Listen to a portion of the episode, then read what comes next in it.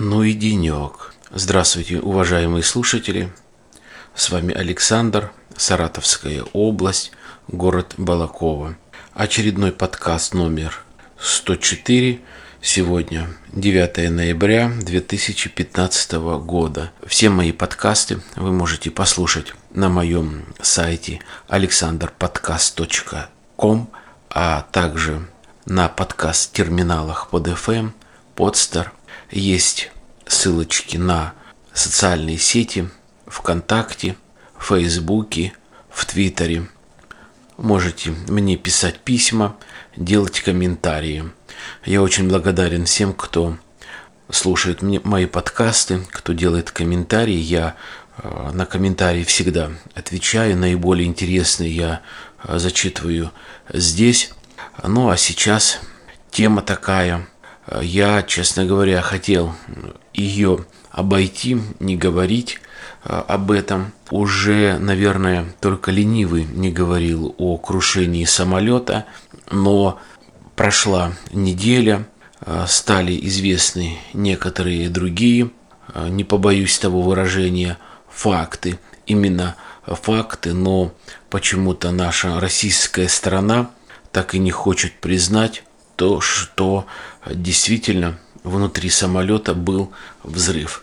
Я все-таки э, знаю и структуру самолета, по каким причинам может возникать разные аварии. Еще раз повторяю, я э, работал в сфере гражданской авиации довольно давно и знаю очень многое. И не хотел бы верить о том, что это был взрыв, но, но а, оказывается это так.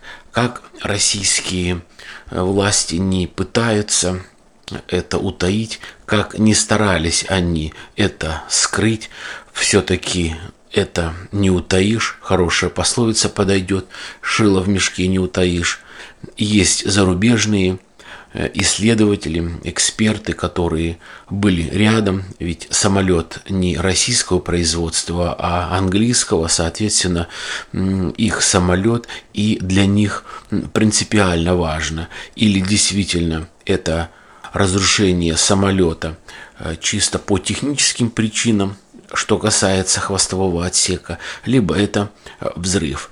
Как они могут, разве они позволят Э, свою репутацию запятнать. Если бы это был российский самолет, если бы это было падение на территории России, э, это понятно. Путин бы никого не пустил, и что хотели, то и написали бы. А здесь прибыли другие люди, нельзя это скрыть, э, ведь известно также, что сами даже родственники, тела которых забирали, э, были первые похороны, говорили о том, что имеются повреждения тел именно разными осколками, именно это взрыв. Никак все-таки наши, наше правительство не может э, обходиться без в прямом смысле вот без этой брехни. Э, я, честно говоря, где-то как-то в душе Э, какое-то время начал поддерживать э, Путина по тем или иным поступкам его, но вот э, то, что сейчас все скрывается, первые дни прям каждый час все освещалось, сейчас, по крайней мере, речь идет только о поисках остатков самолета, все меньше и меньше Э, становится информация о том, что идет поиск людей, ведь не все еще люди найдены, не все опознаны. Каждый родственник хочет получить тело своих родственников, по-человечески попрощаться, по-человечески их э, похоронить но не всегда это получается. Напоминает мне случай э, десятилетней давности, или может быть немного больше, когда был взрыв на подводной лодке Курск, когда тоже все скрывали, когда все переворачивали, и когда уже зарубежные средства массовой информации не стали говорить о том, что произошел э, взрыв на подводной лодке. Только потом начали наши э, говорить, да, это так.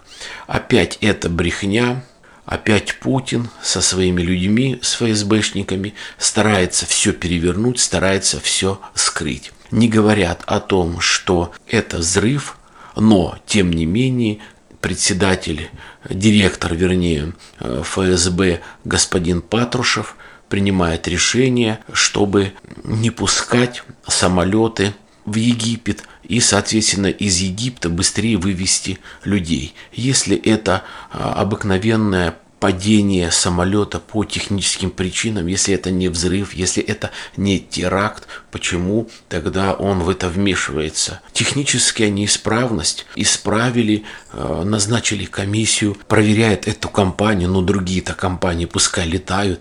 Нет, значит взрыв, значит теракт, значит все-таки наши граждане э, не защищены, не защищены э, внутри страны, это происходит, и не защищены э, за рубежом. У меня и название этого подкаста Крым, Путин, Сирия Египет. Я не случайно назвал, выбрал такое название, оно говорит само за себя, то, что произошло присоединение Крыма, произошли всякие разные санкции. Сейчас очень сильно страдают обыкновенные простые а, россияне. Идет обвал рубля, очень все дорого, нету нормальных, хороших продуктов, импортозамещение это все ерунда, все это провалилось, на прилавке появилось сыры и колбасы, сыры особенно очень-очень низкого российского качества, которое ну просто невозможно кушать. Нету нормальных сыров, нету нормальных овощей, которые и фруктов, которые привозились даже с той же Польши, с Латвии, с Эстонии и так далее. И сейчас помощь э, Сирии, пожалуйста, э, вот первые э, результаты. Сейчас будет Новый год, где будет скопление людей и на станциях метро, и э, в магазинах, в крупных, в больших, и на разных э, э, вокзалах, в аэропортах. Еще, как говорится, вот эти люди и, и эти террористы еще дадут, как говорится, всему нашему народу простраться за то, что начали воевать в Сирии. Никто не полез туда, ни одна цивилизованная и нецивилизованная страна, ни одна богатая, ни одна бедная, никто туда не полез. России больше всего нужно. Этот Крым, это Сирия. И что сейчас происходит, еще еще посмотрим. Я не верю уже теперь, вот что будет лучше. То есть мы загнаны экономическим кризисом, и сейчас еще простые э, люди э, будут страдать именно вот от этого э, терроризма. Ведь очень мало людей, чиновников, которые вот с ними это произошло. А не дай бог, конечно, я этого не желаю, но они более менее защищены, поэтому они принимают такое решение, зная о том, что с ними и с их а, родственниками, с их семьями ничего не будет. А простой народ, он не защищен, поэтому Поэтому так и происходит. Э, к сожалению, нет у нас в России такого, чтобы взять и пойти на митинг и э, чтобы не летали самолеты именно в Сирию. Не нужна вот эта никому акция. Бедный Донбасс страдает, сколько туда уходит гуманитарной помощи. Но что касается Крыма, я высказал свою позицию. Поэтому, как говорится, всем хочу пожелать просто терпения, берегите себя, берегите друг друга. Как можно вот здесь предостеречь себя? Ведь мы ездим, мы летаем, мы уезжаем в путешествие, и не обязательно даже восточные страны, не обязательно а, в азиатские страны. Со всеми это может произойти. Но я, я, честно говоря, в шоке. В шоке от того, что произошло, в шоке от того, что опять это брехня, опять все это а, Путиным и а, его людьми все это замалчивается. Дальше вот такая тема.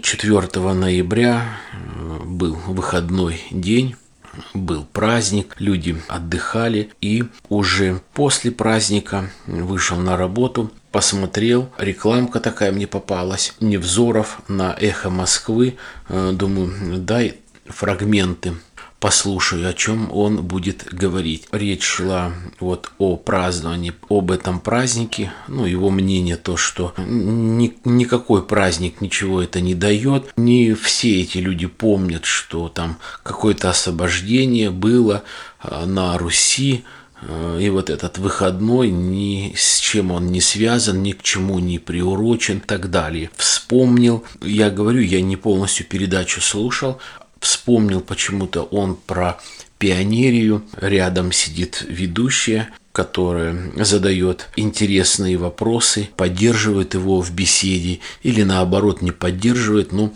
получается такой интересный диалог всегда. А, выступает он где-то, наверное, минут 45-50. Кажется, периодичность э, или раз в неделю, или через неделю. Ну, то есть где-то два раза э, в месяц. Для кого как, для меня не сильно интересен этот человек. И вот что касается его выступления на «Эхо Москвы», была затронута тема пионерии, и вот он говорит, когда ему было лет 13, тут он запомнил такой поступок или там 14 лет, его родители направили в летний пионерский лагерь. И вот он был ответственный за хранение э, знамя которая хранилась там, тумбочки. И в этой тумбочке стояла разная краска гуашь. Краска гуашь для а, нарисования всяких разных стен газет и так далее. То есть он а, рассказывает в эфир, здесь же ведущая за одним столом говорит, и вот я что сделал. То есть я был ответственный за хранение знамени пионерск. Вы же, говорит, помните, кто, говорит, помнит, кто был хоть раз в летнем пионерском лагере, построение утренняя линейка начинается с подъема этого пионерского э, знамени. Э, я, говорит, взял белую гуашь и на красном пионерском э, знамени на все знамя белой краской нарисовал три буквы. И высохла гуашь, она сохнет быстро. Я, говорит, его завернул и положил на место. Потом, говорит, когда начали э, развешивать это знамя. Естественно, оно уже сложено так, в трубочку, что сразу не увидишь. А когда подняли его под музыку горнов, то есть трубы под э, барабанную дробь, пионерский марш, то все увидели вот это написание из трех букв белым цветом на знамени. Все сразу охнули, ахнули, закрыли рты руками и начали охать, вздыхать. Соответственно, сразу они поняли и вычислили, что это был я, и сразу меня выгнали из пионерского лагеря. Сидит, внимательно слушает ведущая, которая с ним, и говорит, Александр, говорит, вот, говорит, вы и фантазер, зачем, говорит, вы вот это вот сейчас рассказали? Но ведь вы, говорит, вот это взяли вот и придумали.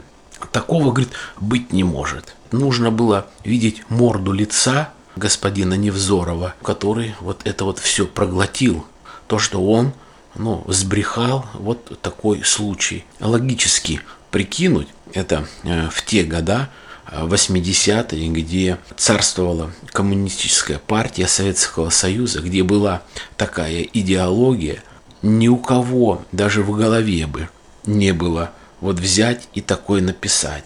А если он вдруг такой гиперумный, гиперинтеллектуальный, гиперначитанный, взял и написал так, там как работала в то время КГБ и коммунистическая партия, так, наверное, поколение на три, наверное, обосрали бы полностью всю жизнь. Просто испортили бы и детям, и внукам на будущую карьеру, на будущую жизнь.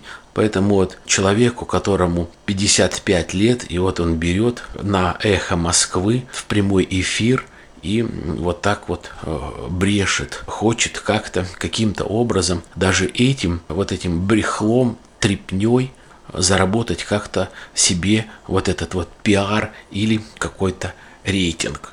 Тот, кто в таком возрасте и немного э, знает, он, наверное, э, отдает себе отчет, что значит пионер бы сделал бы такой поступок. Да там бы, как говорится, и из матери бы с отца там пепел бы сделали бы разорвали бы на куски, если бы это произошло в каком-то пионерском лагере, и чтобы все это увидели. Не, не стал бы он знаменитым журналистом, карьера бы и внукам была бы подпорчена. Не понимаю, не понимаю таких людей. Ну, а я говорю, это, по-моему, э, нездоровый человек, это вот больной человек, который карикатуры э, рисует на своем сайте – я уже говорил, который зарегистрирован в Белоруссии, карикатуры на веру, на православную веру, которой он принадлежал, верил в Бога, был православный, и вдруг где-то как-то в каком-то месте его переклинуло, и он вдруг перестал верить в Бога, перестал быть православным и перевернул, как говорится, все с ног на голову. Занимался бы он своими лошадями да конями бы там, что бы с ними там делали, и они с ним бы, и было бы нормально. Занимался воспитанием бы детей, коней, и шаков там, или и кобыл и так далее, и было бы нормально. Вот такие темы, вот то, что я посчитал нужным, интересным э, рассказать вам. А на этом все. Благополучия вам, успехов на работе. Берегите себя. До свидания.